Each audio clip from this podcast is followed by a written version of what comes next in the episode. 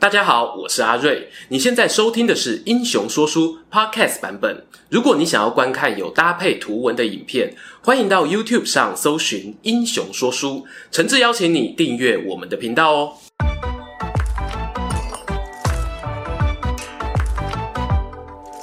Hello，英雄说书的观众朋友，你们好，我是说书人阿瑞，替大家带来精彩的英雄故事。又到了每月一次的台湾列传时间啦、之前啊，曾经有观众问阿瑞哦，我们是不是比较少说一些女性当主角的故事啊？哎，仔细想想哦，贞德啊、貂蝉啊、吕后，哎，好像还真的没有几位哦。确实啦，毕竟呢，在过去的历史书写环境中。大部分记载的主体呢，还是以男性为主，女性为辅。尽管有像《列女传》这样的著作存在，但某种程度上呢，也是为了宣扬道德，为当时的主流价值观服务。但今天呢，精彩了！我打算啊，给大家说一位史料相对丰富，而且行事作风大胆的奇女子。嘉庆年间，东南沿海大海盗错坑一幕，海上女皇错坑骂的故事。骂呢是台语中哦对于女性的尊称，譬如观音妈、大家妈等等。但今天要讲的主角错坑妈，其实并非什么善男信女，很多老百姓呢尊称她一声骂，恐怕哦还是因为怀抱着敬畏参半的心情。为什么会这样呢？这就要从她的老公蔡牵开始讲起。蔡牵何许人也呢？他出生福建同安西埔乡，活跃于十七世纪后半叶到十九世纪初，是在大清帝国统治底下呢东南沿海的超级海贼王。相传哦，他发迹前原本是帮人做些弹棉花啊、捕鱼网等等零工为生。连横呢，在台湾通史的《海寇列传》中讲得更直白啊，说蔡牵呢就是以盗匪为业，后来因为犯法才遁入渔村。以大海为家，收容其他亡命之徒，不断扩张势力地盘。到嘉庆二年（公元一七九七年）时呢，他已经发展到有超过两万多名手下，舰队数量呢逼近一百艘，还配备了火炮弹药，完完全全就是海军等级啊！而这批海上恶棍活跃范围最盛时呢，北起山东，南至两广的沿海商船都受到他们威胁。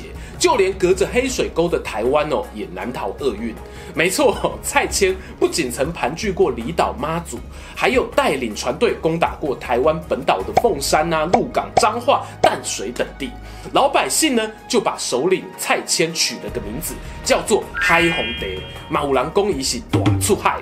过去我们常讲铜锣湾扛把子陈浩南，他的成功呢，靠三件事：够狠。义气兄弟多，那蔡牵的迅速崛起靠的又是什么呢？从一些大清帝国官方史料以及地方志的记载来看，他身边的妻子，也就是本片的女主角错坑妈，很可能呢扮演了重要的推手角色。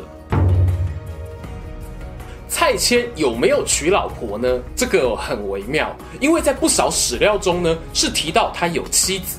而目前最常见的通说是认为他的老婆本姓吕，出身浙江平阳县，也是一个地方上著名的狠角色啊。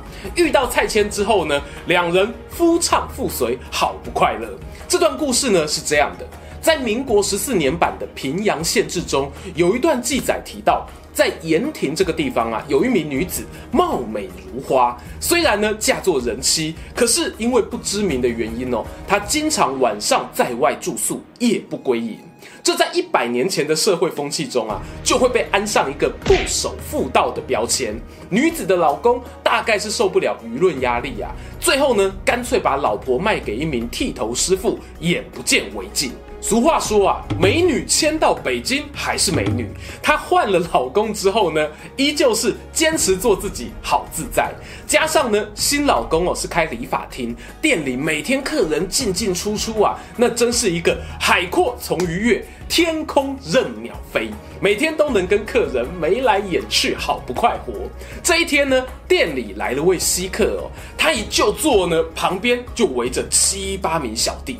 没错，这位不是别人啊，正是前头讲到的大出海蔡谦。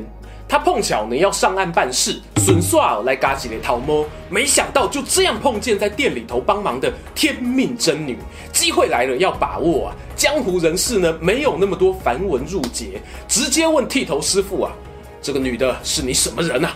师傅据实以告，哎，是花钱跟村里人买来的。嗯，既然是买来的，多少钱我加给你，她我要了。就这样哦，吕小姐呢成为蔡牵的压寨夫人。平阳县志呢对于她前两段婚姻关系啊，大致上呢是负评态度，是否留下子嗣呢也不可考。但是啊，在加入海贼团之后呢，她人生却有了一百八十度的转变。不仅在后方帮助老公约束部队井井有条，而且还能临阵作战，猛不可当。蔡牵嘛的名号呢，就在沿海居民之间传开了。我试着想哦，蔡牵嘛的人生中啊，应该有比起传统观念里的相夫教子更想要追寻的东西吧？是金钱，是权力，还是被强者认同的成就感？而姐想要的这些东西呢，前两任老公啊都给不起，独独蔡牵可以。由于从大清帝国官方记录观察，蔡牵的海贼军团呢，在一七九零年代有扩张得非常迅速。我自己十分好奇，蔡牵嘛在当中是不是扮演什么样的关键角色？非常幸运呢，刚好看到有朋友做了整理。这个朋友不是史前文化哦，是之前呢直播有聊过《做钢野郎》这本书的作者林立青啊。我和他呢都有在艋舺替岛内散步这间优良品牌带导览。哎，特别讲一下，这不是业配哈。我开频道前呢就有在这边从事导览工作了。Manga 呢最早靠着淡水河水运发机，而蔡牵呢他的海上版图也与此地的富商啊有牵连。以下呢，我要分享的资料主要是由立青同整归纳，非常感谢哦，他愿意授权我使用。有兴趣的人呢，我把相关链接啊放在影片说明文字啦。蔡牵嘛对于老公事业的影响呢，至少哦有以下三大方向，分别是船舰火力改良、企业财务管理以及外交伙伴关系。我们先从武器强化说起。合理推测呢，蔡牵嘛年轻时应该没有机会操作火枪大炮，但为了让属下愿意心服口服，结婚后哦才下一番苦功学习。在他加入后呢，蔡牵的舰队发展出一个特色，是船首与船尾都有设置火炮。这样一来呢，不只跟敌人面对面时可以攻击。打不赢要落跑啊，还能够用回马炮掩护撤退，而且呢，开火时会以大炮的声响掩护小型火枪发射，出其不意的狙击敌军指挥官。平阳县志中呢就有记载，蔡牵嘛开炮轰死清军大将李长庚的传闻，这我们待会也会聊到。蔡牵嘛的第二个影响是呢，企业财务管理。没错，虽然海盗是一个非法的行为，但只要是有金钱往来的组织啊，都需要财务管理，这也是企业能否永续经营的关键。蔡牵嘛呢立下了明确的分赃纪律，把抢来的货物分成天地人三份。天是指用来修船、建庙等等的公共支出，地是用于未来紧急事故的预备金，把钱藏起来，或者是呢放在小岛航道上。最后的人才是由团员均分的获利，如此一来呢，一份企业化的预算管理雏形哦就完成了。船只维修保养呢有天字号公款支应，紧急事件呢和作战时就去地字号挖资源，大家最后呢就能开心共享人字号的战利品。哎，对了，蔡牵嘛哦还有一些特别的爱好啊，譬如呢他会禁止部下强暴女俘虏。但是如果你喜欢女俘虏，欢迎哦把她娶回家。她自己呢，如果看上了哪个俊俏的男俘虏，则会把她抓来服侍自己，逢场作戏嘛。老公呢也不以为意。这种开放式的感情关系啊，我真的是大开眼界。最后讲到第三个影响，也是我认为最大的贡献，那就是呢，，Truck Mal 善用信仰与利益，替蔡牵摆平很多潜在的纠纷威胁。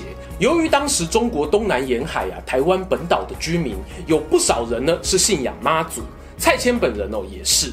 相传呢，马祖南干铁板村的天后宫啊，就是他出资兴建的。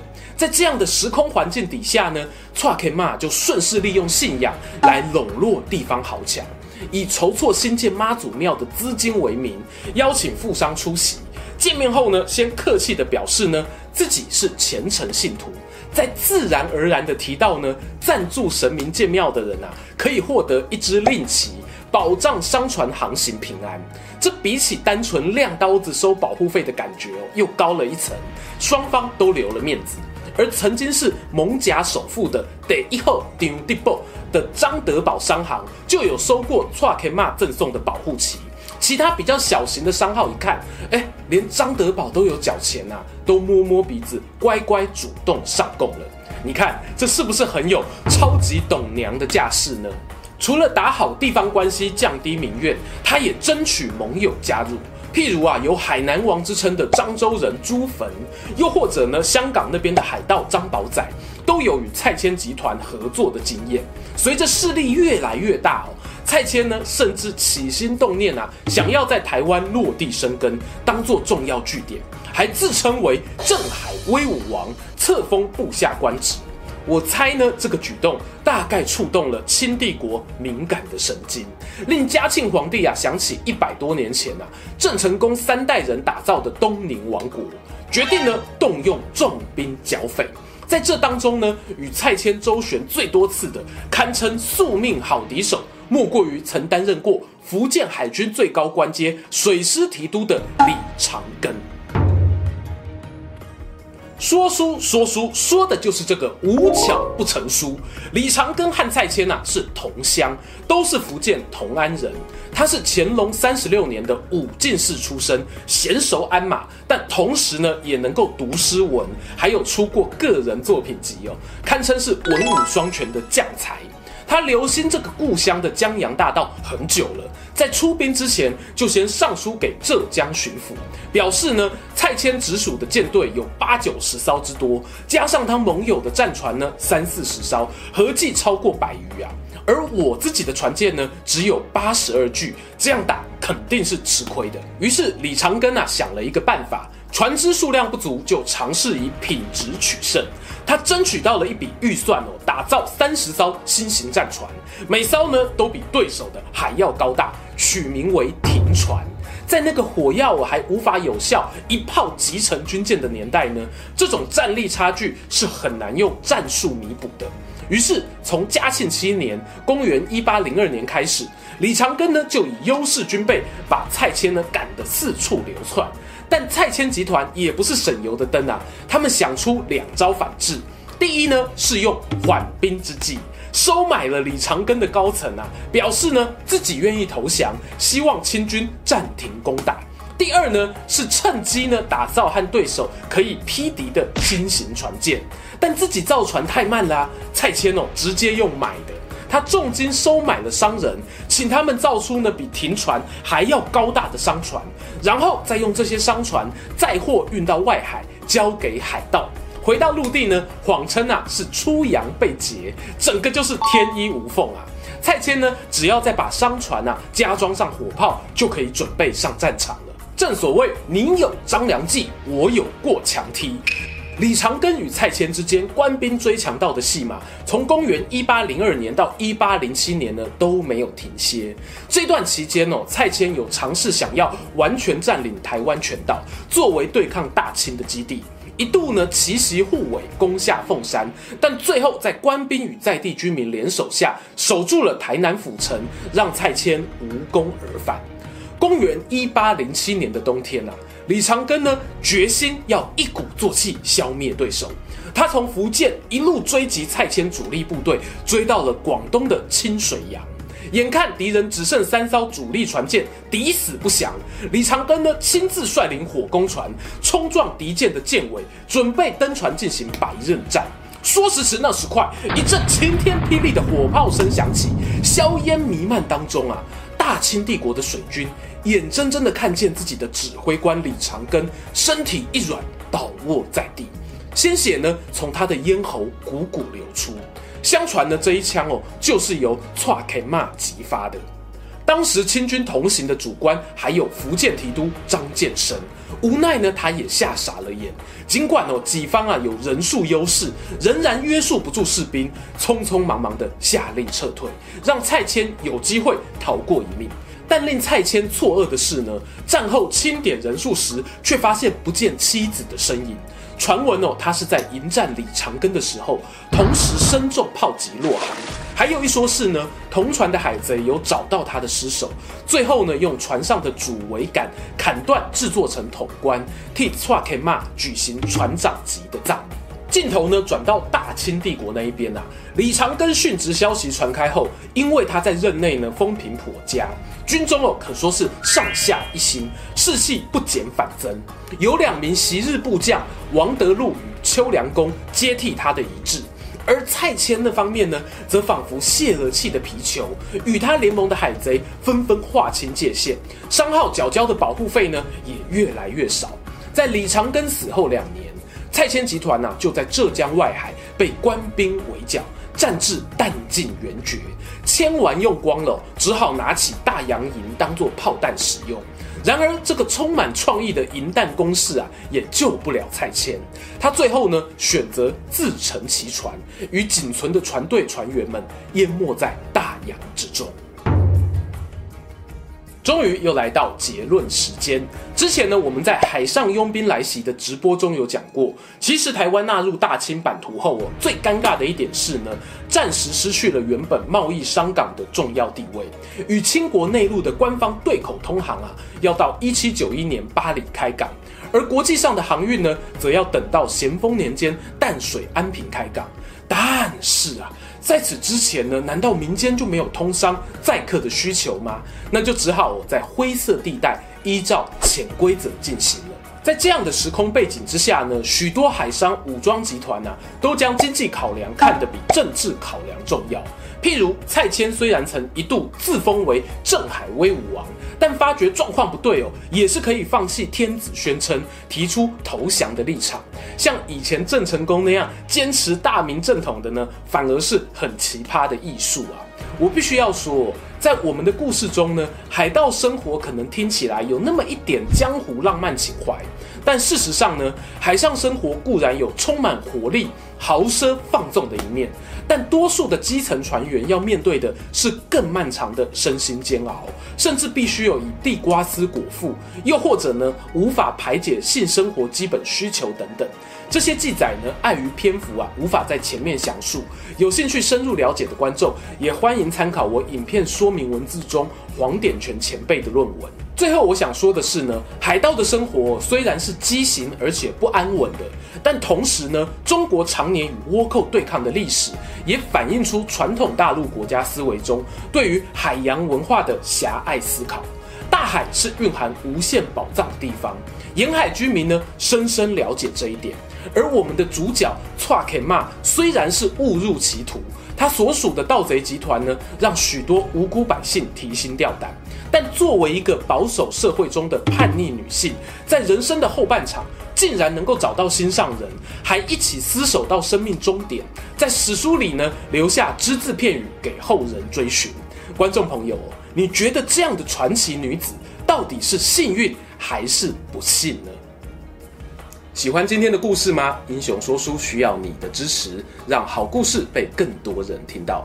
动动手指订阅我们频道，打开小铃铛，选择接收全部消息，这对创作者的帮助非常非常大。如果你还想要给我们更多鼓励，也可以扫描加入会员 QR code，用每个月一杯咖啡的钱赞助我们的内容创作。这里是英雄说书，我们下次再见，拜拜。